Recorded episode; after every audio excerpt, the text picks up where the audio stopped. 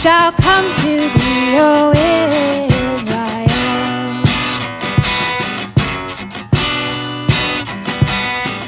O come, thou day spring, come and cheer our spirits by thine